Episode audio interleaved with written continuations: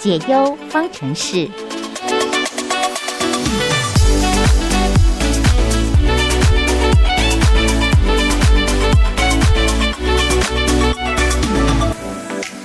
听众朋友们好，我是一心。问世间情为何物，直叫人生死相许。感情是一件非常美好的事情，牵动着在关系里面的人他们的思绪和心情。但是每一段感情其实都是不容易的，总有高低起伏，都需要用心经营。有些人在这条路上走得比较顺遂，但是有很多人走得比较颠簸挣扎。而今天很高兴能邀请到陈南军心理师，他在情感议题上有非常丰富的智商经验。他目前主要是在平衡复健科诊所，然后主要的接的个案类型是儿童、家长以及伴侣。希望今天透过他的专业分享，能解答听众朋友们心中一些疑惑。那我们现在就欢迎陈南军心理师，南军你好，一心好，听众朋友好。那在待会的节目里面，我们准备了有奖征答的活动，请听众朋友们仔细聆听，踊跃参与，就有机会获得一份精美的小礼物。题目在汉声广播电台的官网、脸书和 IG 上都可以找得到。只要听完今天的节目，就可以知道答案喽。那接下来想要跟南军讨论的是，其实就心理学的观点，我们都知道说情感的发展。是有分成不同阶段的。那就你的智商经验而言，在各个阶段分别最常看到的情感问题各有哪些呢？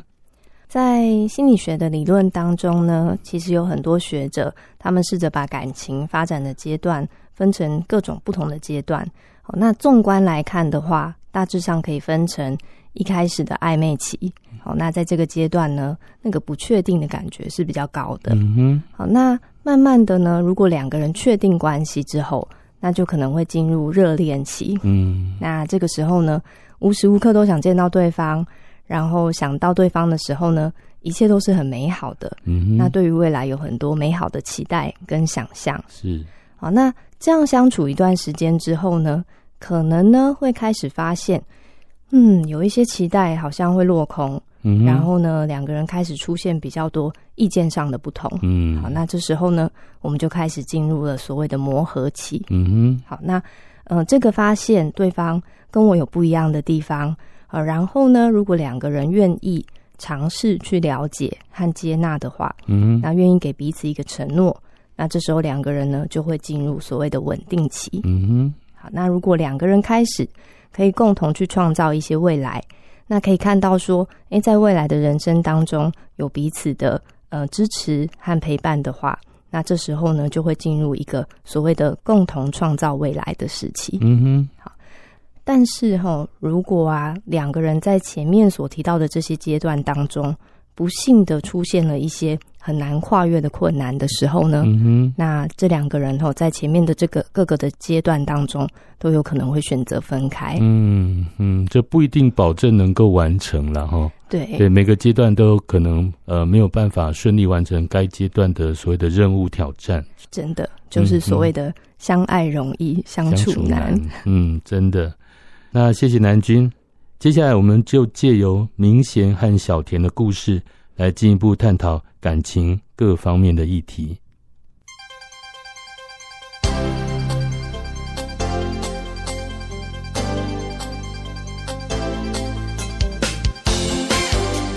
幸福小叮咛。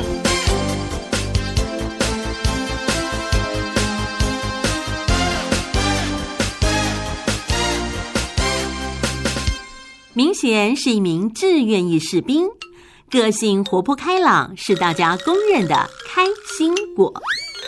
但他一面对感情啊，就老是裹足不前。某个周末的晚上，他终于鼓起勇气传讯息给他连上的学妹。小田，有件事情已经藏在我心里很久了，我一直在犹豫要不要讲，因为我怕讲了你再也不会理我了，但是不讲，我又怕我会后悔一辈子，所以我决定还是告诉你。其实啊，从你到步那天，我就注意到你了。这段时间以来，因为刚好也一起执行了很多任务，所以我们之间的情谊自然不在话下。但也因为长时间的相处，我渐渐的喜欢上你了。不知道有没有可能刚好你也喜欢我呢？这则讯息很快的被已读，但隔了一夜，明贤才收到小田的回复。学长，谢谢你对我的坦白，但我想，虽然我们做不成情人，还是可以继续当好朋友的，对吗？收假后，明贤和小田继续在各自的工作岗位上努力不懈，如同过去一般不曾改变。人生路上快乐的事情其实也很多，可以练习徜徉在快乐里，延长它的时间；面对痛苦，缩小它的影响。你将发现，生活还是很美好的哦。以上内容由国防部新卫中心与汉声电台共同制播。正如刚刚短剧所呈现的，感情呢，其实一直是人生中必须面对的课题。对于年轻男女而言，恋情将要展开或刚开始不久这个阶段呢，在观念和心理层面，南君，你觉得我们需要注意到的重点有哪些呢？所谓的伴侣关系哦，或者是我们说亲密关系哦，其实它牵涉到的是两个人的互动。嗯哦，也就是说，它其实是一个一来一往的过程。嗯哦，那在关系里面哦，如果说你发现自己好像只有看到自己想要什么，嗯那对对方有很多的要求，哦，或者是呢，有的时候我们会带着一些过往的经验，嗯可能是过往往的情感经验，是哦，让我们对现在这段关系有一些期待的时候，嗯这时候其实我们很有可能是没办法看清楚眼前这一个人的，嗯哦，那也可能没有看到他的需要。嗯哦，反过来说，如果呢是只看到对方想要什么，哦，所以就不断的给，而且呢，甚至不断的去配合对方，没有看到说自己在这段关系里面其实也有被在乎的需要的时候，嗯那甚至很有可能有一些时候明明就是受伤了，嗯哦，可是呢却无视自己的这种委屈和受伤，哼嗯哦，刚刚我讲到的这两种极端，是哦，很有可能呢都会是比较不健康，然后也会是一个比较有风险的关系。嗯哦，哼所以在恋情将要展开，或者是呢刚开始不久的这个阶段里面，嗯如果两个人都可以放慢速度，哼哦，在看到自己的需要的同时，是哦，也看看呢对方是不是也有一些需要我们来回应的地方。嗯哦，那在给予对方爱的同时，哦，也观察看看，诶，对方对我是不是有回应的？嗯哦，这一种一来一往，然后根据对方的状况，适时的调整自己，那双方的步调呢，才有可能是比较同步的。嗯哼那更具体来说，哦，嗯如果呢，在感情刚开始的初期。哦，那双方呢常常能够互相的做一个动作，嗯叫做核对，哦哦，，或者是确认，嗯哼对试着去问问看，说，诶，我刚刚这样做的时候，你的感觉是什么？嗯哦哼你会喜欢我这样做吗？嗯哦，还是说我有没有需要调整的地方呢？嗯哼哦，那经常的这样子核对和确认，那有时候呢，也经常的问自己，诶，当他这样做的时候，我的感觉是什么？嗯哦我喜欢他这样做吗？嗯、我有没有什么希望他调整的地方？嗯对要不要试着跟他沟通看看呢？嗯哼哦，其实这样做哦，就可以为这段关系打下一个很好的互信和尊重的基础。嗯哼，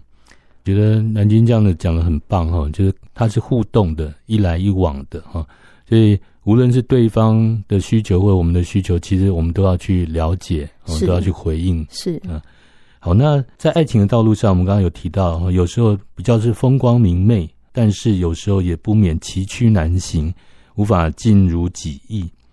那在遭遇挫折、失意的时候，我们该怎么样调试心情啊，避免让自己掉到情绪的谷底，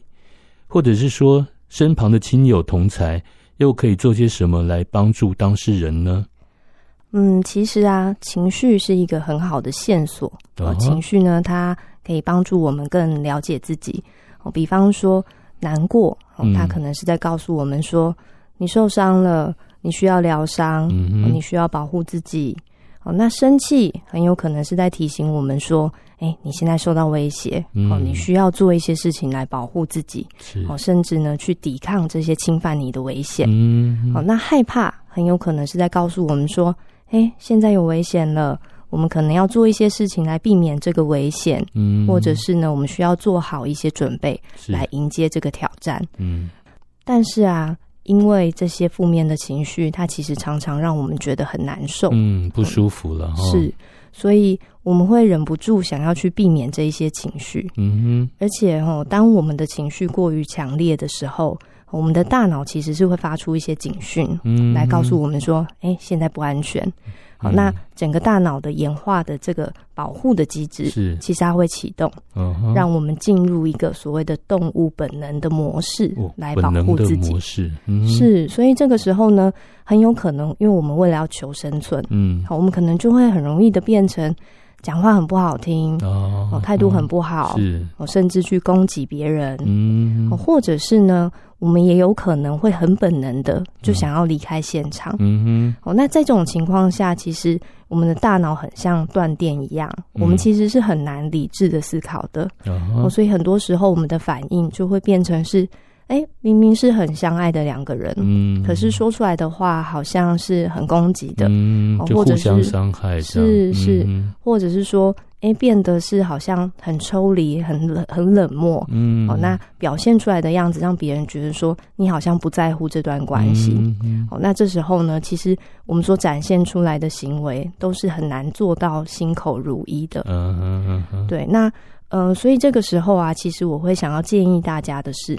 避免在情绪很强烈的时候嗯去做一些很重大的决定。哦啊，后然后呢，同时啊，也避免在这种时候去说伤人的话，嗯或者呢嗯是去做一些伤害自己或别人的事情。嗯好，必要的时候啊，其实我们可以告诉对方，我觉得我们现在两个人情绪都不太好，嗯好哼我想我们好像需要暂停一下。嗯那我想要让我自己可以好好的思考、好好的说话的时候，嗯哦我们再来继续谈这件事情。嗯好哼然后两个人可以定下一个时间是，我们多久以后？啊好有如果时间有的时候可以是时间短短的，十分钟后我们再谈，好吗？嗯哼哦，那有的时候呢，如果事件比较大，是也许的我们会说，嗯，也许我们再过一天，嗯好就哦我隔们再来天讨论。说嗯对，但是定出一个时间来，让对方知道说我不是想要抛下你，嗯哦，而是我觉得我想要做一点事情来保护我们的关系。嗯哦，那让对方知道说，哎、其实你是很在乎的。哇好嗯那趁着这个离开的时间，哦，做一些平常可以让自己觉得放松，嗯那比较可以嗯转换心情的事情。哦嗯好，然后或者是呢，找人聊一聊，嗯哦，这一些呢都是调试心情的一些好方法。嗯哼好，那讲到找人聊一聊，嗯好，那对呀这时候我们就要一起来想一想的是，那找谁聊一聊？嗯哦，这件事情就很重要对了要。适当的人哈是是，所以这个就是身边的亲友。等一下我们讲到的一些技巧，哦，嗯哼也就是身边的亲友可能可以开始学习，需要嗯练习的一些，呃，怎么样好好安慰别人的一些嗯技巧。嗯哦，因为呢，我们很常习惯安慰别人的方式，哦，可能会是说，哎，你不要这样想啊，哦，嗯你乐观一点嘛，对呀啊，你哭有什么用？又不能解决问题，是嗯好、或者是说，你赶快振作起来，哦，你赶快坚强起来，嗯嗯哦，其实这一些话的出发点都是善意的，哦，但是啊，它背后可能隐含一个意思，就是在告诉你说这些情绪是不好的，嗯哦，你不应该有这一些感觉，对，或者是你做的不够好，对对、嗯对，所以这时候我们常常就会进入一个更纠结的情绪，嗯，没好错，嗯对，那可是其实啊，情绪是没有好坏对错的，嗯好嗯，情绪它是必然存在的。哦，所以当我们试着想要去安慰别人的时候嗯，哼或者是我们想要去找一个安慰的对象的时候，我们可能要观察一下，诶，对方对我的情绪是不是可以接纳的？嗯哦，他可不可以陪我在某一个情绪里面哦停留一下下？哦，不用试图一定要告诉我说我这时候应该要怎么做，嗯我这时候应该要怎么想，嗯哼，好，然后同时呢，也让我知道说，诶，我需要的时候，他都在我身边，嗯好，他是会陪伴我的，那我随时是可以跟别人有连接的。嗯好，这样的对象可能就会是一个很适合好好聊一聊的对象，哇，好理想哦， 真的。对啊，真的哦。那我之所以会讲到理想，就是说，其实我们有的时候还真的没有这个习惯，对啊，就是还不太知道怎么样安慰人。嗯哦，哼，所以我们其实从现在开始也可以开始做这样的练习、嗯哦，怎么样陪着对方的情绪？那不是去告诉他说应该要怎么想，哦，应该要怎么做。嗯嗯好，那当然哈、哦，如果啊，刚刚我们提到的这一些方法，你都已经努力的试了，嗯，哦然后还是发现说没办法，我的情绪还是很不好，是好，然后都没有办法得到改善。嗯哦，那必要的时候，我会建议说，可以去寻求专业的协助。哦对，好嗯哼，对，那如果是在军中的话，嗯、也可以找呃幸福老师对谈一谈。嗯嗯嗯，对啊，或者是如果觉得没有那么方便，我们也可以求助外面的一些专业智商的机构。没错，没错。嗯哼，我想刚刚就陈南军心理师所提供的一些建议还有做法，都是非常宝贵而且切实可行的。非常建议各位听众朋友可以试试看，陪伴自己在感情这条路上能够走得更顺遂、更幸福。接下来，我们想请问南军的是，其实我们都知道，亲密关系需要经营才能够维持它的品质。那以你多年的智商经验，能够跟我们分享一下说经营亲密关系的秘诀有哪些吗？好的，嗯，这个部分呢，我想来跟大家谈谈心理学当中呢有一个很重要的理论，嗯好、哼叫做依附理论。嗯好，那这个理论呢，它其实在谈的是我们早期跟我们的照顾者之间的关系。嗯好，那我们后来发现呢，诶，原来这样的关系也有可能会影响我们后来的哦成年后的这个亲密关系。嗯好，那在这个依附理论当中，很重要的三个元素嗯哼就是说，诶，我要建立一个对这个世界的一个安全感的时候呢，我能不能够在我有一些需求、有一些需要的时候，那我能够得到哦，得到满足，嗯这个呢，叫做可得性。嗯哼，好，那再来呢？当我有一些感觉、有一些需要的时候，好，我的呃重要的这个人，好，他能不能够给我一些回应？嗯好，那这个呢叫做回应性。回应性，嗯，对，那接下来第三个，我们谈到的是说，诶，我们的心情哦起伏，其实是一个很正常的现象。哦，那但是呢，诶，我身边的这个人，他能不能够了解我的心情？嗯哦，那他能不能够跟我的感觉是感同身受？他的情绪跟我是不是同步的？嗯 OK，好，那我们会说这个叫做情绪同步性。嗯哼，哦，所以在这三点，哦我们说可得性、哦回应性，还有情绪同步性嗯哼这三点，是哦，其实是我们在经营感情的时候，我们其实常常可以一起来思考的三个点。也可以说是在经营感情的时候最重要的三个面向。是讲到这三点呢，我想在军中的话，比较有可能会发现一个困境。嗯，怎么就是说嗯嗯、我想军中的生活很多时候可能跟伴侣两个人是分隔两地的，嗯哦没所以错，等于说比较像是一个远距离的模式。嗯哦，那这时候你会发现说，有很多时候，哦，好像我有一些需要，哼，对，可是对方不在我身边。嗯没错哦，，或是反过来说，我的伴侣他有一些需要，嗯他其哼实这时候很需要我在他身边，对，可是我也不在他身边。嗯，没好错，也嗯就是哼，说，在我们提到的这三个元素当中呢，嗯哼，可得性的部分有的时候常常会是受限的。对，没错好，嗯哼，那但是呢，在这个时候，其实我们可以一起来想的是说，那在回应性还有在情绪同步的部分，嗯，有没有一些我们可以多做一点的事情？嗯，对，哦第我一个能不部能够分少对做了，其他部分就要补强回来。是是，嗯哼所以诶，我能不能够虽然我不在他身边，对，哦可是我能不能够对他的需求提出一些回应？嗯，然后，而且呢，我能不能够理解哦，在这个时候他是什么样的心情？嗯哦哼，我能不能够告诉他？嗯啊，我觉得很多时候啊，我们常常会有一个挫折，嗯那个挫折就是说，现实层面上呢，我就是做不到陪在你身边。嗯哼，好，那所以我常常会觉得说，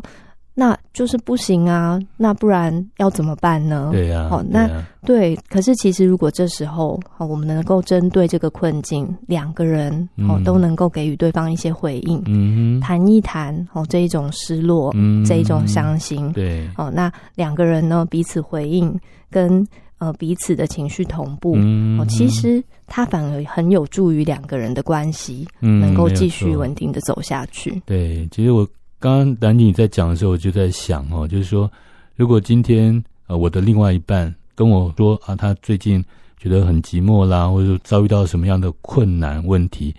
那我在电话的这一头，其实我如果可以静下心来，好好的倾听他对，哦现在的心情是怎么样，然后去同理他的感受，是，哎，其实我觉得，就算是没有办法真的在旁边陪伴他，但是对他心情的这个帮助，应该也是是会很大的哦。是嗯是，哼就这个部分，我们就讲到说，其实亲密关系的经营，它绝对不是短时间的哦。亲密关系，假设我们要跟这个伴侣是稳定的走下去的话，至少好几十年的时间哦。是，我们是一直要记住这三个原则，是哦，如果不可得， 我们就要回应，哦我们就要是跟他同理同步。是嗯是，哼，我们接下来要讨论的是另外一个比较严肃的议题哈、那也是近年来在台湾社会其实一直在积极的推动所谓的性别平权。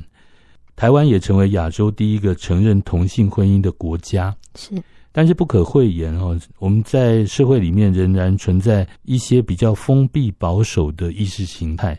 导致非异性恋的族群对于公开自己的性别取向有很多的顾忌。是对于这个方面，怎么样让性别平权的观念更为普及、更为落实？这部分南君有什么样的建议吗？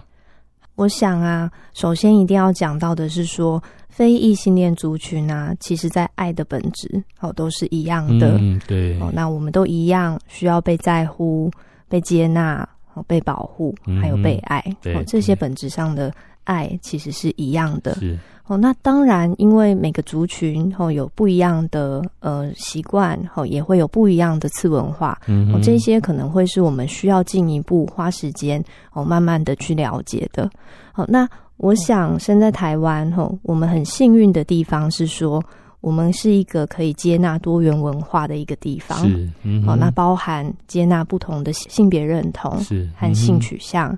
然后呢，也包含接纳不赞同的声音。哦，好哈那从心理学的角度来说，吼，因为心理学是一门科学，嗯哦，哼，所以我们很多的判断的依据，其实都是根据科学研究的基础。那现在呢，已经有很多的科学研究告诉我们，多元性别和多元的性取向其实是正常的。嗯哼，也是天生的，哈是对是，但是呢，很可能我们会因为我们过往的经验，嗯还有我们过往的性别教育，哦我们太习惯哈、哦性别就两种，对好、那性取向就只能是异异性恋。对，没哦，错所以其实我们开始呢，需要花一些时间彼此来认识。